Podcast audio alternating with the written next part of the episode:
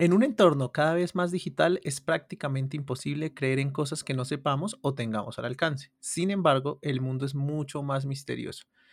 Y desde tesoros enáticos hasta espías ebrios, hoy te mostraremos un universo desconocido de anécdotas y cosas inexplicables. A ver, a ver. Espías ebrios. Inexplicables, dije. Ah, ok. Sí, o sea, pues para qué me preguntan, no le va a poder explicar. Suce- ¿Sucesos inexplicables estando ebrios? Eh, Podría ser, o sea, es un buen inicio. Porque la mayoría de esos sucesos son explicables después. Eh, explicación número uno, estaba ebrio. Sí, eh, exactamente.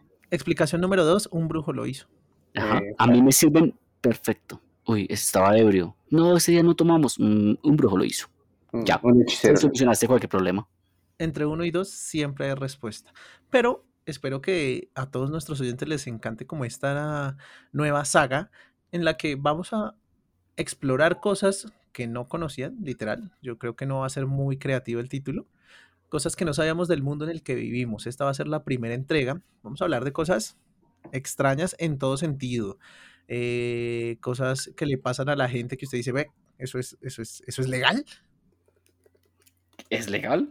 Es legal, es lo primero. ¿Es ¿sabes? posible? Es posible, es lo segundo. Yo creería que lo primero es sí es posible. Y tercero, está ebrio. Ay, Eso explicaría las dos anteriores. Está ebrio. Eso sí. Eso que, sí, eso fue, eso fue culpa del brujo. Siempre, siempre es culpa del brujo. Y del gato que pasó encima del teclado. Yo debo decir que muchas veces eh, sí estoy ebrio en, en la grabación de los capítulos. Bueno, no ebrio, pero me tomo una, un alguito. Hoy no, qué triste. Porque hoy no hay una cerveza aquí. Es porque nos han dejado de patrocinar cervezas. Hay que hacer algo al respecto. Pronto, pronto volveremos a tener cervezas para los seguidores. Cervecita. Cada vez de mejor calidad. Cada vez de mejor calidad. Eso, muy bien. Pero chicos, aparte de lo inexplicable que es que no nos hayan contactado nuevamente las empresas cerveceras, hoy las señales del efecto Titor llegaron. Han sido captadas por su dispositivo de audio. Vamos Y- a eso. Vamos a eso. El 2 de noviembre del año 2000, En los foros del Time Travel Institute El usuario Time Travel guion al piso cero empezó a revelar información, sobre los posibles futuros a los que nos enfrentaremos como humanidad. aunque muchas cosas no sucedieron. Con su paso se creó una estela de duda. Frente a la información que conocemos. Y a esto le llamamos El el efecto. efecto.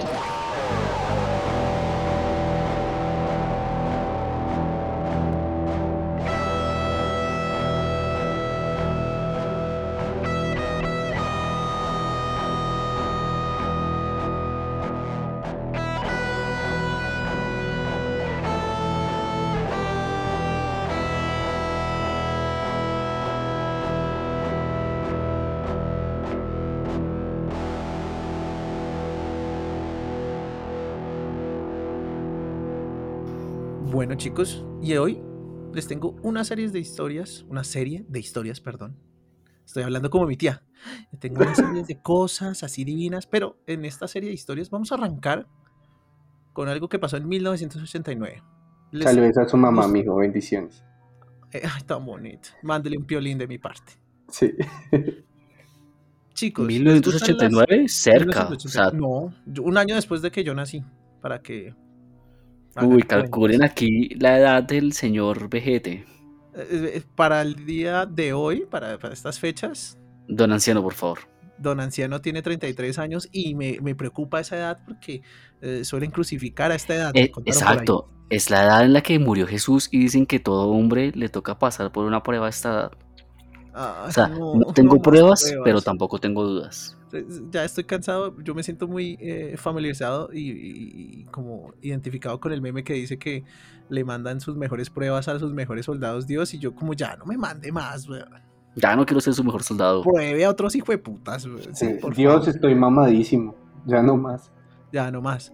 En fin, chicos, ¿les gustan las historias sobre tesoros? Me encantan las historias de todo tipo. Me encanta Me hablar de encantan los historias. piratas.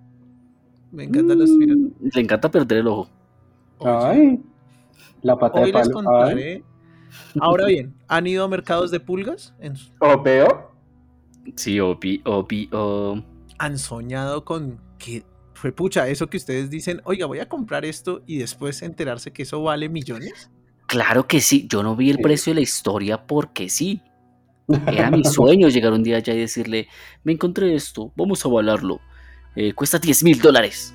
Te daré 30 mil. Exacto, que diga, o sea, que esto es un clavo de Cristo, ¿cuándo lo compraste? Sí, o sea, Venía con la casa. Venía con la casa, exactamente. Pues esta historia en 1989 le pasó a Michael Sparks. Ok. Fue a una tienda, a un mercado de pulgas eh, local en Pensilvania y dijo, voy a comprar esa pintura. Ay, desgarrada, hecha mierda. Sacó 4 dólares del bolsillo. Y pues lo dijo, él dijo, voy a comprar esto más que por la fucking pintura, lo voy a comprar porque me encanta el marco. Suele pasar, sí. Igual el hombre dijo, bueno, consecuente con esto, llegó a la casa y dijo, voy a separar la pintura del marco porque pues eh, está como fea, ¿no? Sí. Claro. Pero eh, en el proceso el marco se rompió y quedó Ah. O sea, por lo que iba oficialmente, pues se fue a la mierda. O sea, el man paila. Hasta el momento podemos decir que está cagado. Sí, o sea, si Listo. nosotros, si pasa en nuestra vida es como, ah, marica, ese, ese marco está una bacanería, va a comprarlo. Y separándolo, usted se da cuenta que se cagó el marco. Ujú. Ok. O sea, por eso ma- está mal. Está mal. Está cagado. Perdí mis Pero- 4 dólares. E- Exacto, perdiste tus cuatro dólares. Pero, Pero, pero, pero. pero, en el proceso descubrió una hoja oculta dentro del marco. Ok. Aquí se viene lo interesante. Al parecer, esta hoja era una copia con más de 200 años de antigüedad de la Declaración de Independencia de los Estados Unidos. Ah, no mames. Eso les cuento. Después de revisar su autenticidad, porque claramente uno puede decir, ay, esto puede ser del abuelito Chencho que pues lo Sí. guardo ahí. ¿Te importa Pues- si llamo a un experto?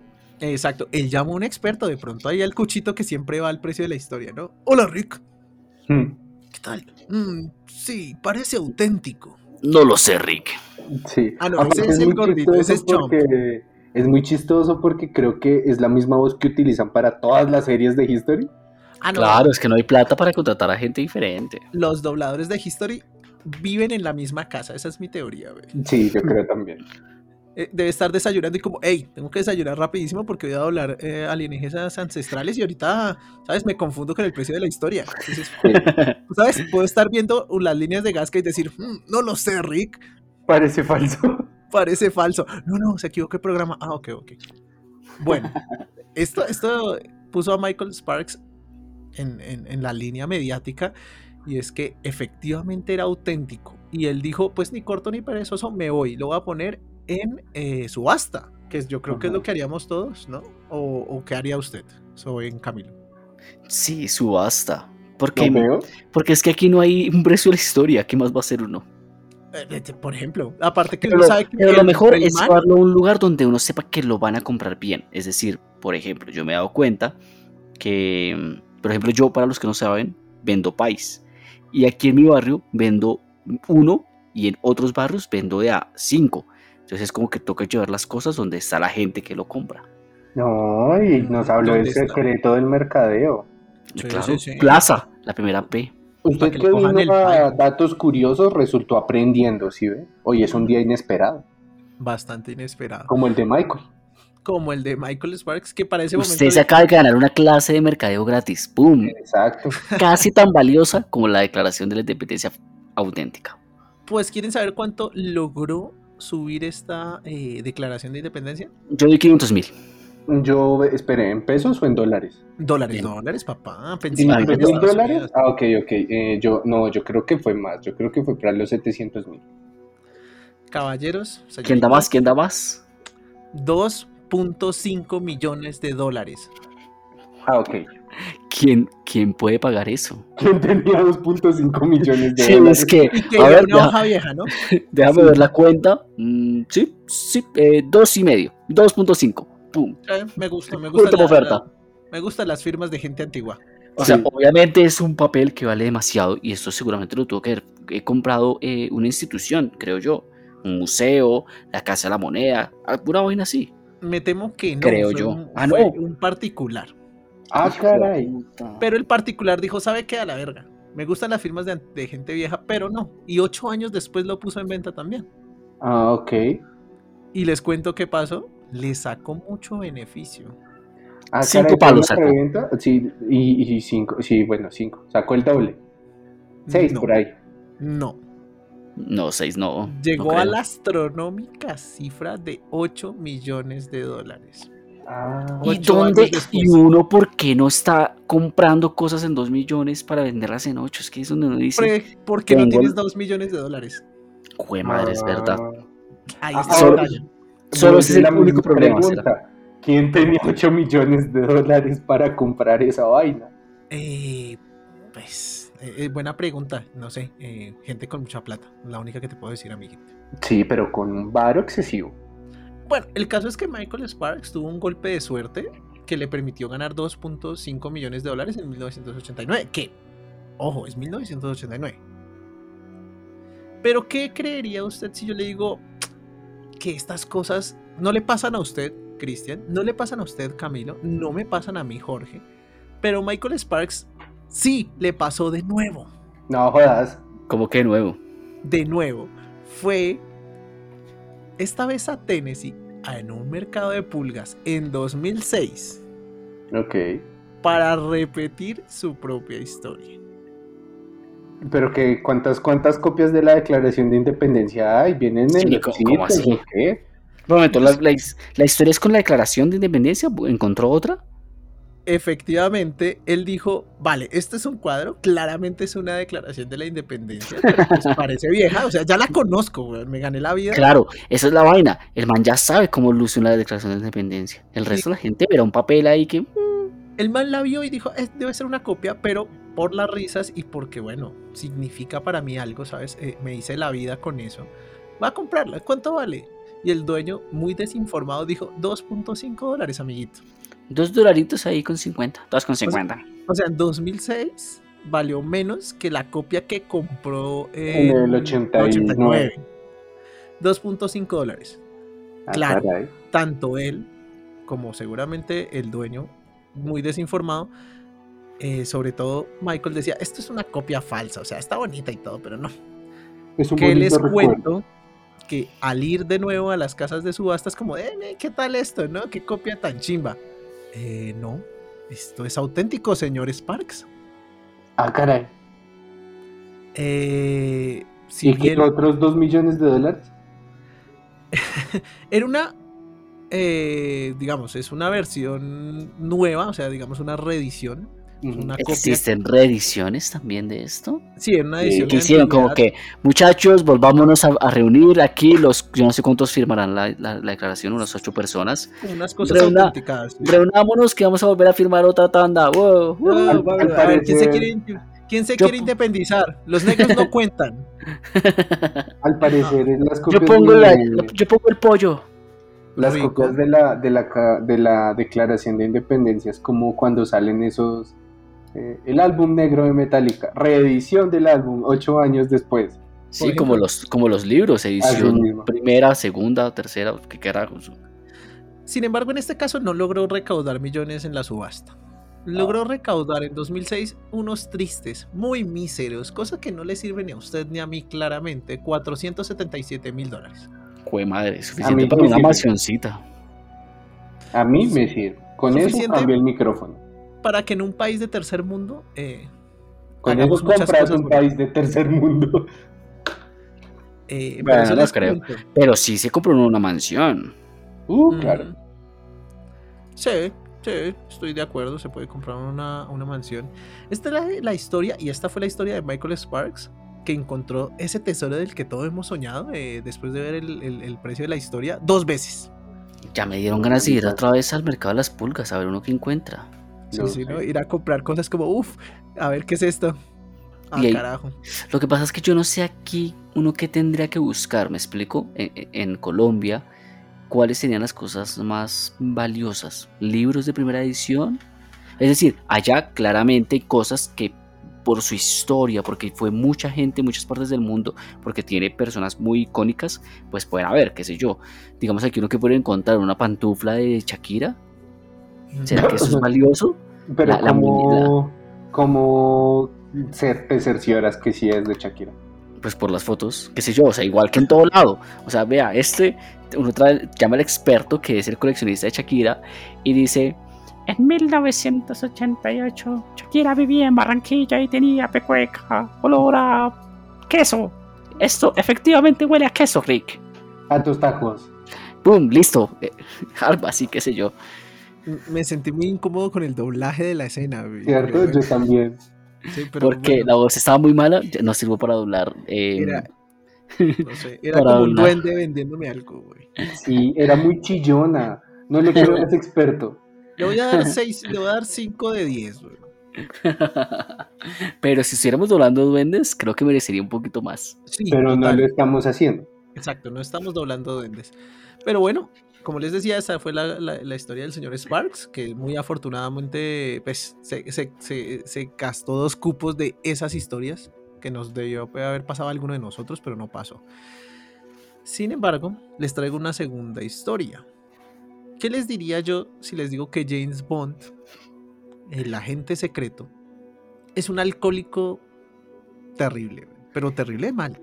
¿Qué les diría yo? ¿Qué nos diría usted? Pues eso, que es una No, no, no, ¿qué me dirían ustedes? Pero, pero el actor o, Sí, o yo tampoco entiendo muy bien. El o sea, personaje, el James personaje, Ah, el personaje. el personaje. ok. Eh, pues no, pues de él solo sé que le gusta el martini agitado, no revuelto. Por Dan, ejemplo, dan, esa es una de las dan, cosas dan. más fictis del mundo. O sea, no creo que haya una gran diferencia. Sí la hay, amigo, sí la hay, viejo. ¿Qué Ah, pasa? la- y usted que es un alcohólico. Mira, Seguramente tiene que haberlo, pero Siempre es reconocerlo. Bueno, les cuento. Nuestro espía británico favorito ha salvado al mundo más de una vez y claro, aparte de ser encantador y cambiar de novia con la misma facilidad que cambia de calcetines, tiene una fascinación por el alcohol y sobre todo por el emblemático martini. Pero, quizás bebe demasiado. Esto nadie se lo preguntó en realidad. Ni usted, ni yo, ni nadie.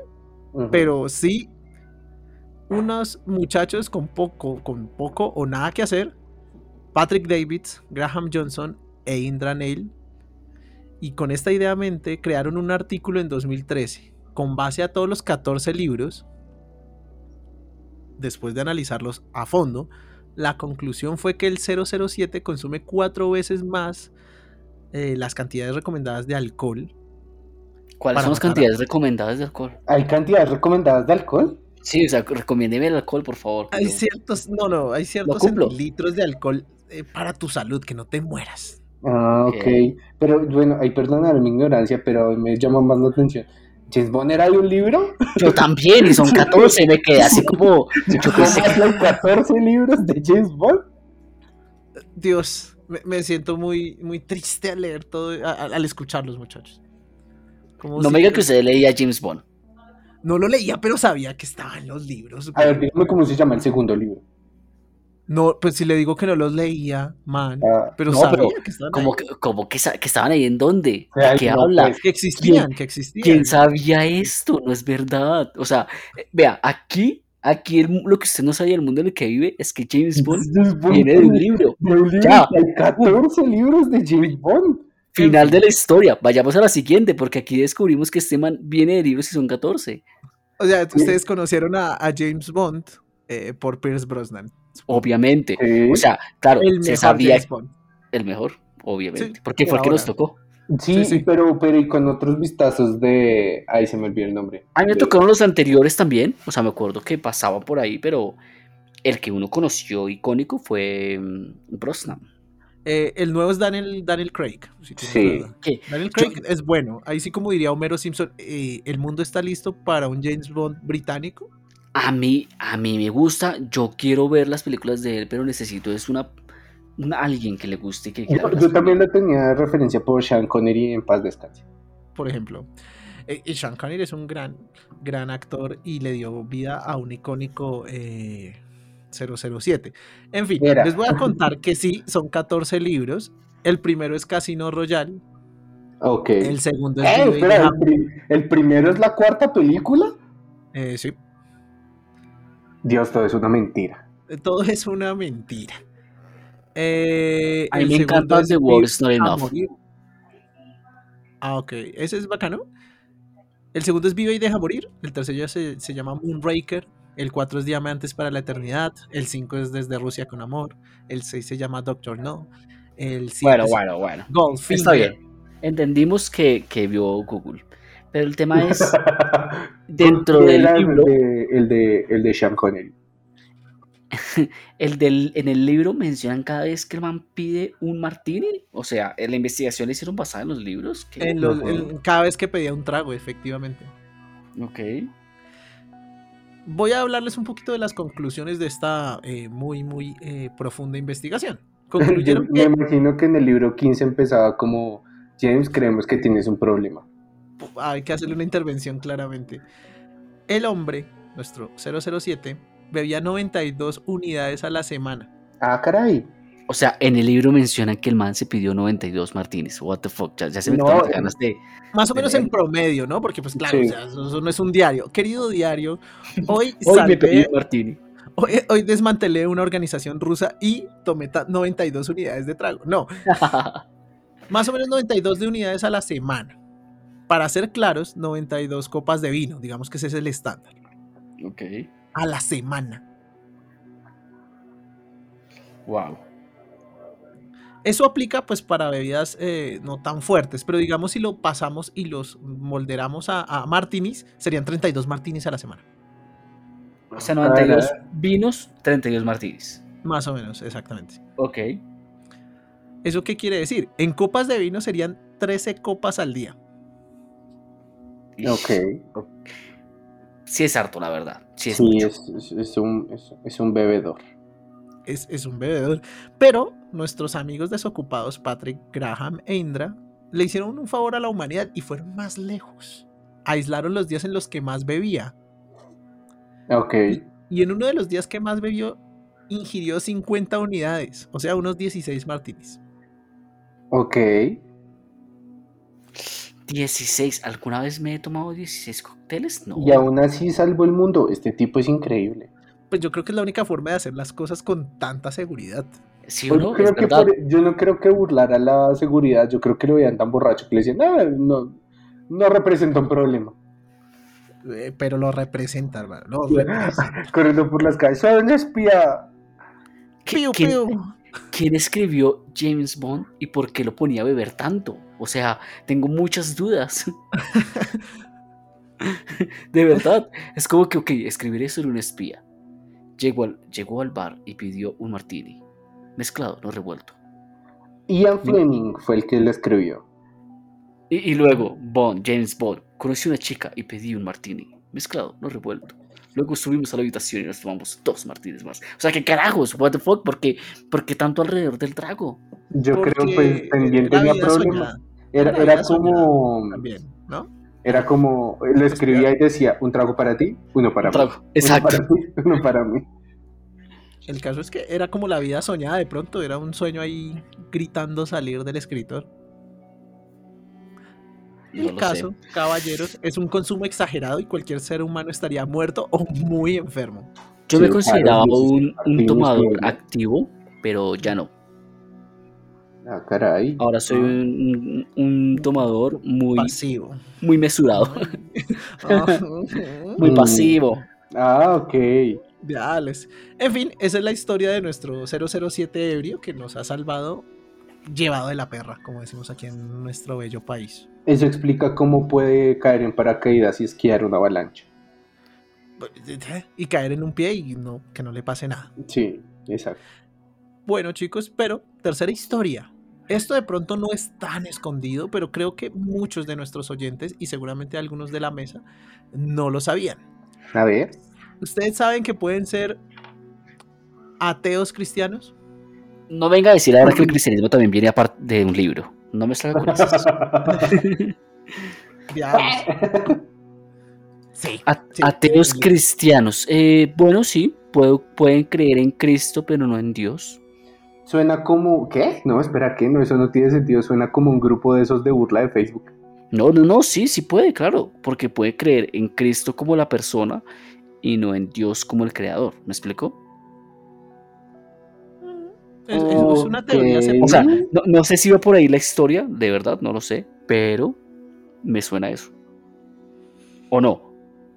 Hay personas que no le gustan los extremos, no hay blancos ni negros, y aunque parezca contradictorio, esta postura teológica existe y funciona. ¿Cómo Es que funciona? forma- A ver. Claro que funciona. Es una ver, forma a de cristianismo que rechaza las afirmaciones teístas del cristianismo, pero extrae sus creencias y prácticas a la vida. Las Ah, prácticas y enseñanzas de el viejo Jesús. Ah, Ok, pero pues a la larga viene siendo también un poquito de convivencia. Tomo uno, ¿no? Sí, ¿no? Claro, como, pero- no pero mates, no seas no matarás, puta. no robes y pues...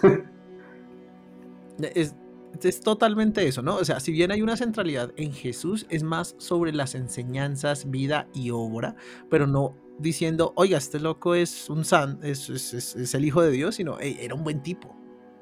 Ok, Ok. chévere. Suena chévere, la verdad. pacifista e intelectual. Thomas Ogledret, profesor de la Universidad Frederick Murit, eh, enumera cuatro creencias comunes. La afirmación y la realidad de Dios en nuestra época, o sea, es, sí. una, es una irrealidad eh, tener un Dios de esa forma, por lo menos para esta, esta doctrina. Para el siglo 21. Ujú. La insistencia en frente a la cultura contemporánea como una característica necesaria del trabajo teológico responsable. Ese sea, sí básicamente-. O sea, la insistencia en enfrentarse a que a- debe haber una, una creencia teológica. Ah, ok. Perder miedo a la nada. Exacto. O sea, como que carajos, como así que me explotó, me cagó el universo, no puede ser.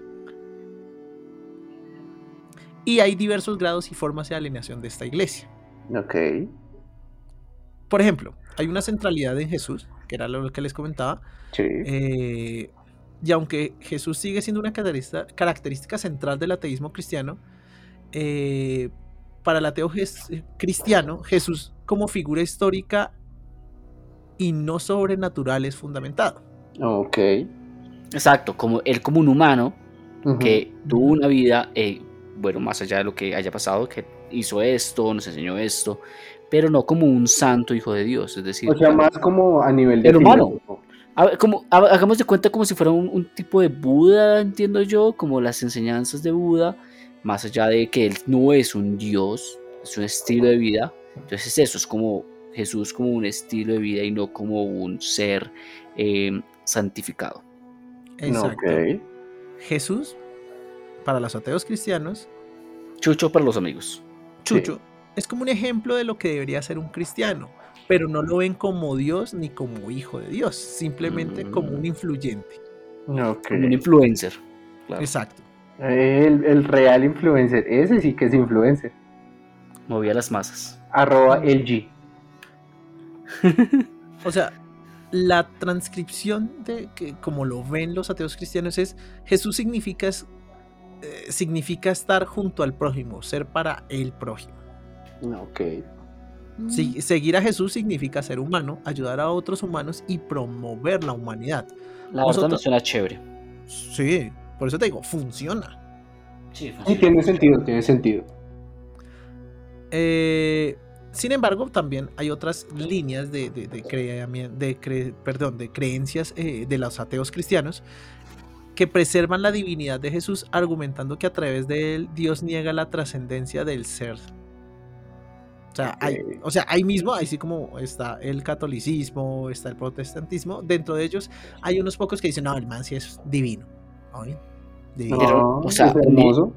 Niegan a Dios entonces en este caso. O Exacto. niegan más bien, o no, o no, o más bien no reverencian a Dios, entiendo. Exactamente, es más o menos así.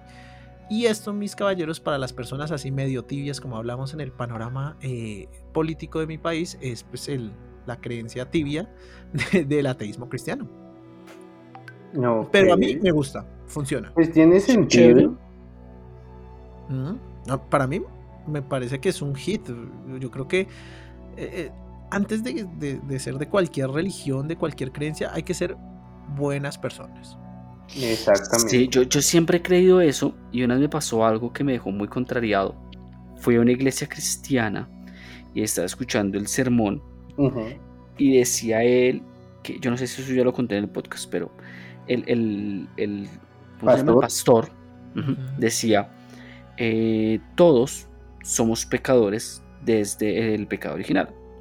Es decir, nacimos siendo pecadores y no podemos cambiar esa realidad. Entonces él, él- él lo comparaba con frutas y decía, es como que una manzana quisiera ser pera. Y eso no se puede. La pera, la manzana va a ser manzana y la pera pera. Usted nació pecador y va a ser pecador. Entonces lo que él decía era que la idea de uno querer ser una buena persona, de uno no ser un pecador, era ir contra la naturaleza. Y lo que uno en realidad tenía que hacer era mm, simplemente ser cristiano. ¿Me explico? La salvación era ser cristiano, no ser al persona. pecado.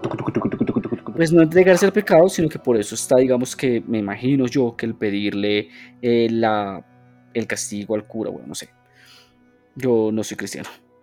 Pero me dejó muy impactado que el man, o sea, todas las personas, o yo creo que muchos pensamos como que no, lo importante es ser una buena persona, no Ujú. rezar en la iglesia, no hacer no sé qué, no, ser un buen humano, convivir con los demás.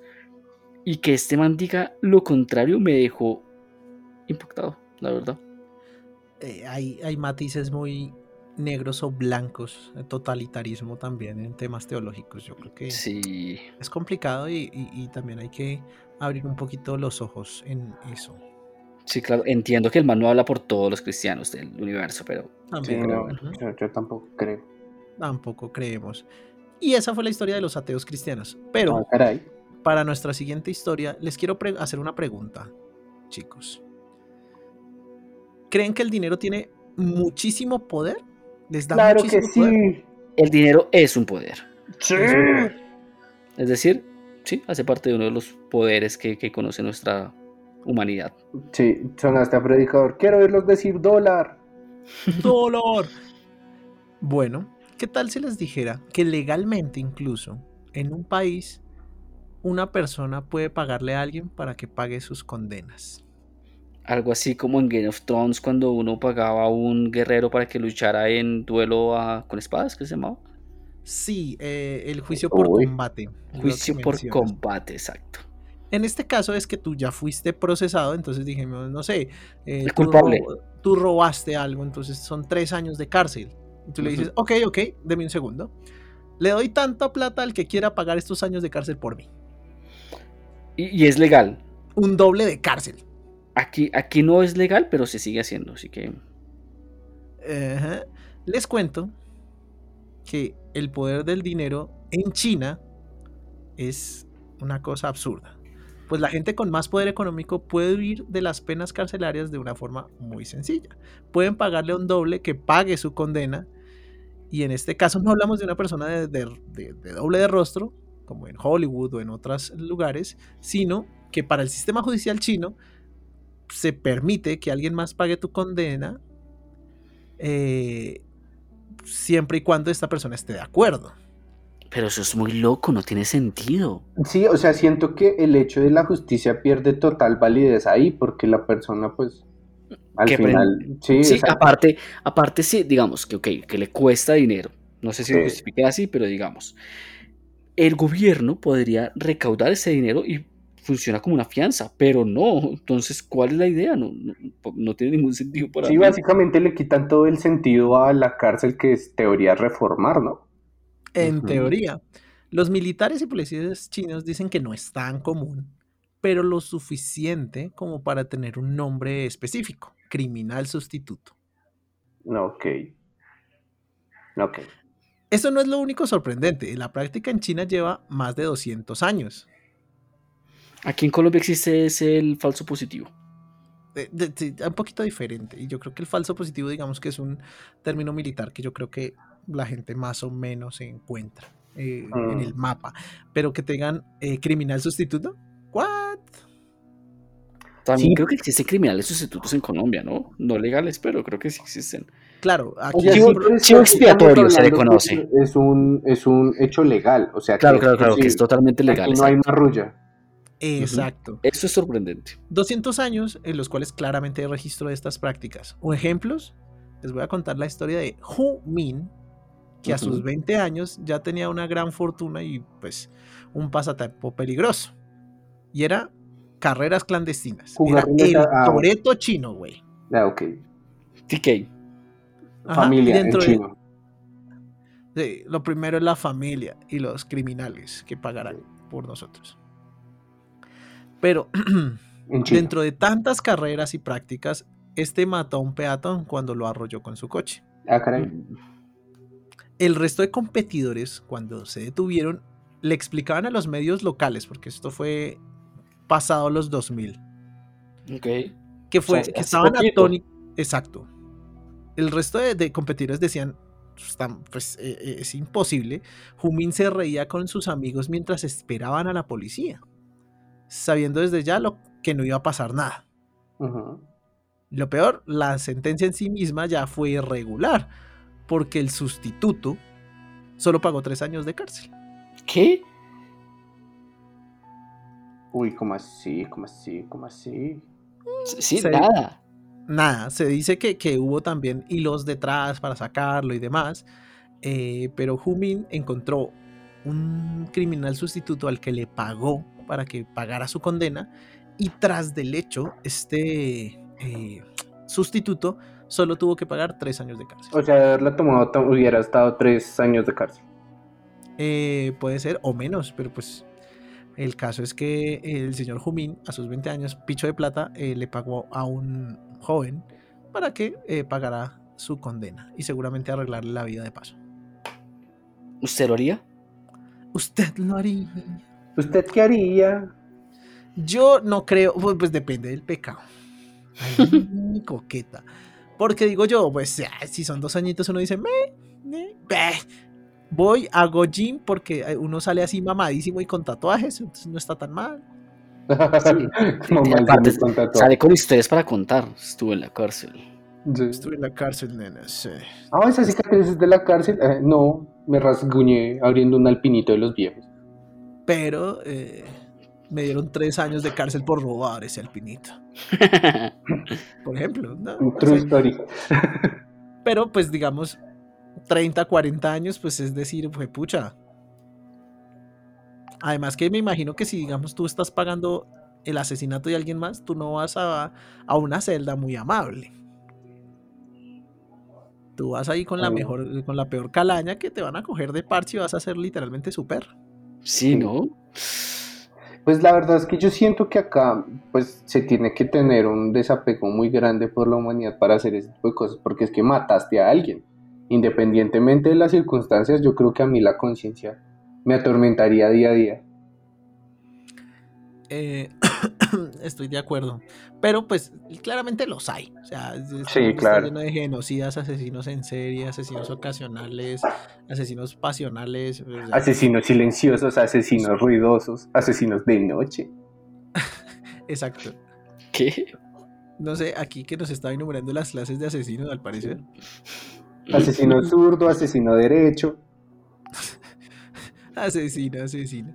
En fin, chicos, nuestra última historia o nuestro último dato del día se llama la paradoja de la elección. Ah, caray. Yo creo que este tema le va a encantar a Camilo y yo espero que le guste. Ya me está gustando no sé nada. Pensé en él cuando estaba Mm, Qué redactándolo. lindo. La paradoja de la elección, eh, porque más es menos, publicado en 2004, es un libro del psicólogo norteamericano Barry Schwartz, Ok. así como una paradoja planteada por él mismo sobre la satisfacción humana y la libertad de decisión. Hasta ahí. ¿cómo le suena? Pues sí, chévere. Me gusta el tema de las decisiones. O sea, Decisiones. es interesante. Muchas veces creo que aquí hemos hablado sobre que al fin y al ¿Se puso a estudiar por qué la gente toma decisiones? No, póngale cuidado. Dicha paradoja propone la tendencia del ser humano a estar menos satisfecho con las decisiones que toma cuantas más alternativas tenga para elegir. Ok, ok, ok, Mm. ok, ok, ok. Es como cuando la pregunta de opción múltiple trae A, B, C, D, F, G, H, I, J, K, L, M. Eso, o cuando tú dices, vale, voy a ir a comprarme un desodorante y vas a las góndolas y dices, puta, pero hay 15 opciones, weón. Claro, 20, es- 30. Es la incertidumbre de que tú pudiste haber elegido de pronto una experiencia, un algo que, pudo haber sido mejor. Que estás dejando pasar algo, sí. Exactamente. Yo, yo sufro de eso, bueno, ya creo que menos. Y hay una película que me encanta porque trata sobre un poco esto, lo ejemplifica bien, y es La vida de Mr. Nobody. Y es un tipo que, eh, pues para hacer la historia corta, en un momento empieza a pensar, digámoslo así, en todas las posibles vidas que dejó atrás. y, y- y las revive, digamos, en sus pensamientos. Es una forma de verlo, como se los estoy contando. Eh, no sé, me encanta. Una película muy chévere. por ejemplo. Pero dense cuenta que es eso. O sea, uno, la ilusión de libertad. De, vale, voy a ir a comprar pan y yo pues compro el pan que quiera. ¿Es tan así? Mm, sí, no, llegas a la panadería. "Mm, quiero pan rollito, quiero pan francés, pan blandito, calado. Por ejemplo. Schwartz integra varios modelos psicológicos de felicidad que muestran cómo el problema de la elección puede abordarse mediante diferentes estrategias. Lo que es importante tener en cuenta en cada una de las estrategias viene con su propio paquete de complicaciones psicológicas. Sí, es como un diagrama de flujo. Dependiendo de la acción, pueden ocurrir tres cosas distintas y ahí. Y así se va ramificando, ramificando, ramificando. Claro. Por ejemplo, Schwartz discute eh, la felicidad con productos específicos. Por ejemplo, cita un estudio, también de la Universidad de Columbia, eh, que descubrieron cuando, que cuando los participantes se enfrentaban a una variedad de mermeladas más pequeñas, estaban más satisfechos que con muchísimas. O sea, menos mermelada, más felicidad. Sí, o sea, menos opciones de mermelada, ¿sabes? Eh, Ah, ok, puedes comprar eh, de limón o de frambuesa. Y tú dices frambuesa porque es mi favorita y listo. O Sí, porque es mi favorita y listo. Y ya. Y no te ponen fresa, mora, arándanos, eh, naranja, mandarina. Y tú dices como, uy, cítricos. O, Oiga, sí, eh, ¿sabe que eso pasa mucho cuando Sí, uno pasa. sale a los restaurantes? Que es como, Yo- vamos yo- a comer hamburguesa, pero ¿qué hamburguesa? No, yo siento que ya he podido romperlo un poco, pero sí es verdad que pasa. Y creo que el gobierno hace esto mismo con, con nuestras vidas. Nos limita las opciones para que escojamos entre pocas y, y entre comillas seamos felices con nuestras decisiones. Caray. No solo gobierno, todo. Todo está manejado para que sea así. Es así. Otro segundo punto que él analiza es libertad o compromiso. Schwartz nuevamente se apoya de estudios de terceros, en este caso el estudio de un economista llamado Albert Hirschman, de cómo las poblaciones responden a la infelicidad. Pueden salir de la situación o pueden protestar y expresar sus preocupaciones, mientras que los gobiernos de libre mercado dan a los ciudadanos el derecho de expresar su disgusto por la salida, como el cambiar de marca. Schwartz sostiene que las relaciones sociales son diferentes, en cambio solemos expresar nuestra desaprobación esperando proyectar influencias. ¿Qué quiere decir? ¿Podrías dejar una marca del todo por, por infelicidad? Este, esta marca, digamos, tú estás casado comprando tenis Nike y estos no te gustaron tanto, ¿los cambiarías o eres o estás casado a esa marca y hay una libertad o definitivamente hay un compromiso hacia algo? ¿Y, y cuál se supone que es la idea? ¿Que la gente no cambia? Yo creo que yo sí cambio. No, Esto- yo esto- creo esto que se puede el ver en- en- punto a- a, es... muchos niveles. Sí, ¿no? yo creo que el punto es que hay valores personales que afectan más en esas cosas que están más marcadas por las percepciones sociales. Es decir, si en mi grupo de amigos todos usan Nike, así a mí no me gusten las Nike, voy a comprar unas Nike porque me voy a sentir mejor en eso, pero ya hay una persuasión en mi sentido de la compra. Sí, también pasa mucho como con la música, ¿no? Cuando Sí. te dicen como tú eres metalero y tienes que escuchar metal y como que, uy, qué boleto No escuchar puedes esa otra perrear hasta el piso, Exacto. Mm. Y es como, uy, qué boleto escuchar eso vaina todo lo pero no uno necesita perrear hasta el piso. Ajá, y puede que que te guste, pero no te permites porque, porque ideológicamente no debería gustarte. Sí, entonces amigos, perreen hasta el piso. Perren hasta el piso. es- Ya está la cumbia metalera, búsquenla. No, ese es un clásico ya. Sí, ese es un clásico. Y se, y se perrea sabroso. Hecho para liberar a los mechudos, para que pudieran perder hasta el piso. Cumbia metalera. Por último, habla de algo que yo creo que viene siendo como una de las piedras angulares de este estudio y de este libro. Oportunidades perdidas. Schwartz encuentra que cuando las personas se enfrentan a tener que elegir una opción entre muchas opciones deseables, comenzarán a considerar hipotéticas concesiones. Evalúan qué términos de oportunidades se perdieron. Claro, es la vía que uno no está tomando. Cada elección es una vía que te estás diciéndole que no. ¿Me explico? Cuando tú Ujú. tomas Entonces un es- trabajo, le estás diciendo que no a la vía que te pudo haber pasado en ese otro trabajo. Ay, no me lo digas así, no me lo digas así, no va a poder dormir. con un y, y digamos con un producto es como vale este eh, sabes huele a, a coco y chocolate pero este cuida eh, la caída del cabello voy a escoger el de coco y chocolate pero después perdí el cabello Bueno, este es más loco, pero es un ejemplo muy raro. Pero sí, exacto, es así. O sea, todas las vidas que estás diciéndole que no, cuando eliges una. Véanse Mr. Nobody. Si este tema les gusta, esa película les va a encantar. y es que precisamente eso vamos porque cuando algo falla las personas recuerdan la utilidad perdida en lugar de la máxima maximización de la utilidad que ya se encontró Mm, sí, pero Esto, igual. esto- es- esto pasa incluso hasta con tu ex, güey. Es como, precisamente esto pasa cuando tú estás diciendo, pero mi ex no hacía eso. Así no se lo digas a nadie, por ejemplo. Eso no se dice, muchachos. Eh, no, claro, por, por eso le digo, eso no se dice, güey. Pero pasa.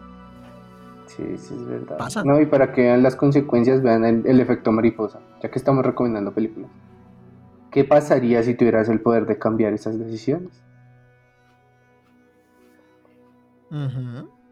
Son demasiados Entonces- escenarios, demasiadas responsabilidades, ya no voy a poder dormir. ¿Es una paradoja para no dormir? Por Eh, ejemplo, los psicólogos han sabido desde hace años los efectos nocivos de las emociones negativas en la forma de tomar decisiones. Ok. Schwartz señala la evidencia que muestra cómo la emoción positiva tiene el efecto opuesto en general. Los sujetos tienden a considerar más posibilidades cuando se sienten felices, pero cuando no, ven menos.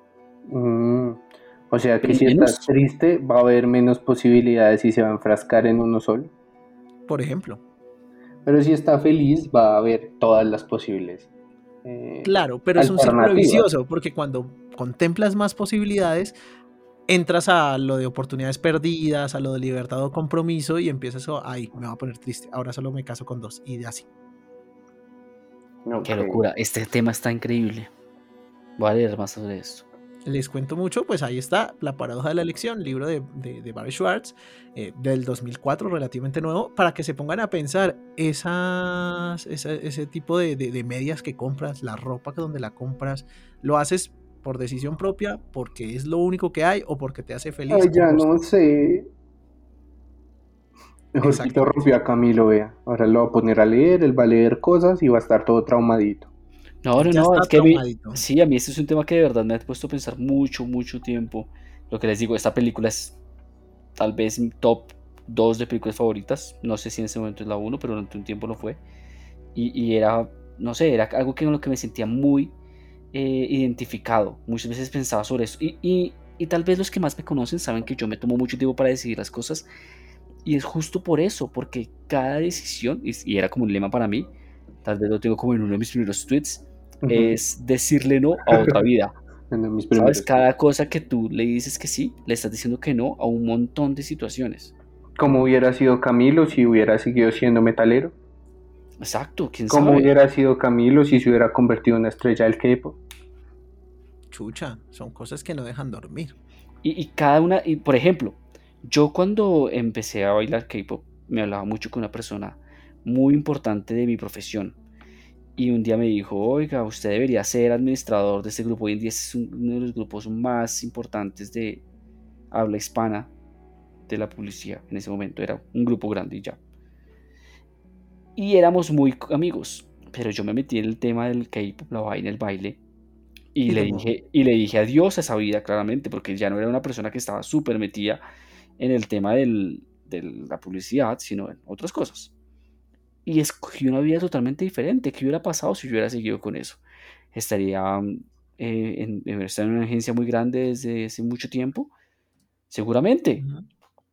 Entonces, sí, es, uno le está diciendo que no a una vida cuando elige algo. Hablarías más profundo, weón, y con más Hay un sentimiento. universo paralelo donde Camilo eh, manejaba ese sitio y pasaban otras cosas, pero el Camilo K-Popper no. Ojo ahí. Exacto. Ujú.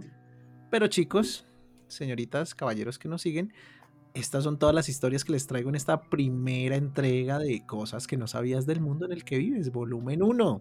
Oiga, estuvo chévere. Yo, la verdad, debo decir No que historias, yo no quise eh, saber mucho. Quería descubrirlas y descubrí algo muy chévere. Me gustaron mucho. Sí, Chévere, como que James Bond tiene 14 libros. Por ejemplo, eso me 14 sorprendió. libros, ahí para que empiecen a leerlos. En sus tiempos libres. La verdad es que son historias de espías cortas, no son tan largas. Incluso eh, uno de los últimos libros, creo que es el. Es que es el, el- el- el del Pussy, es que se me olvida el nombre de la película. El del Pussy. Octopussy, Octopussy, ya me acordé. Octopussy, que es una película, uff, de los primeros? James Bond. Seguro no leyó la copia porno. Oye, Octopussy. Octopussy eh, es un recopilado de varias microhistorias que después fueron también adaptadas en el cine eventualmente. Octopussy Ay. también tiene su propia peli, entonces pues para los que tengan así eh, dudas, Curiosidad. sí, curiosidad, pues véanse Octopussy. Mi curiosidad. Ay, O curiosidad animal, qué sé yo. Octopus, no sé qué es de qué será. Pero, oigan, una pregunta. Esto, Ujú. estas películas, eh, estos libros, ya, el man ya se murió, ¿qué pasó? O sea, no sé, estoy súper perdido. Todos los libros ya existen, se siguen publicando libros. Está raro. Sé que ¿no? hubo un cambio de batuta después del primer escritor eh, que, que escribió la mayoría, los Ujú. 12 primeros. Después lo tomaron pues personas igual que digamos mm, en algún momento lo, lo hicieron los que tomaron el legado de, de Lovecraft. En este caso tomaron algunos libros más. Lo que pasa es que al ser microhistorias, eh, pues todavía hay mucho material eh, de base. Mm, Ok. ok. Pues sí, pues el, el creador murió en el 64. o sea, Ya tempito, sí. sí. Ah, caray, ve, ¿quién lo diría? Ah, bueno, aquí ya haciendo una microinvestigación rápida porque no quiero dejarlos con las dudas. Octopussy, la película, eh, se llama Octopussy 007 contra las chicas mortales. Ah, ah, ah. Y después la de Roger Moore. eh, Sí, gran portada. Ajá, ya, ya sí lo están viendo ahí. Dura 131 minutos del 83. Eso sí, les recomiendo que si van a hacer la búsqueda pongan Octopussy James Bond. Ah, sí, sí, puede ser. O a menos que digan, oiga, esta Si Octopussy se sienten curiosos, ahí sí pongan Octopussy. Ven, les dije que era por si se sentían curiosos. Curiositas. Ujú, Traviesos. No, es septiembre. Septiembre sin FAP. Traviesita. ¿Septiembre es qué? No, ah, no fue September. Ah, ok. El caso, chicos, es que, bueno, ahí les dejé la duda para los que quieran leer o ver Octopussy. eh, para los que quieran y tengan la maña de ir a los eh, mercadillos de públicos a ver si se vuelven millonarios, nos invitan así sea una cerveza porque les dimos la idea, por favor. Pues madre, necesito eso en mi vida, de verdad. O patrocínenlos ya que es millonario. Por ejemplo, estaría muy bien, estaría muy bien. Y pues para todos los que quieran, pues también pueden volverse ateos cristianos, que está También. bastante bien también. Sean buenas personas, muchachos. Exacto. No siendo más, me despido y despido aquí a la agencia porque pues ya nos vamos a buscar otros lares. Así que muchísimas gracias por acompañarnos y nos vemos en un próximo capítulo. Buenas noches. Chao, chao. O días.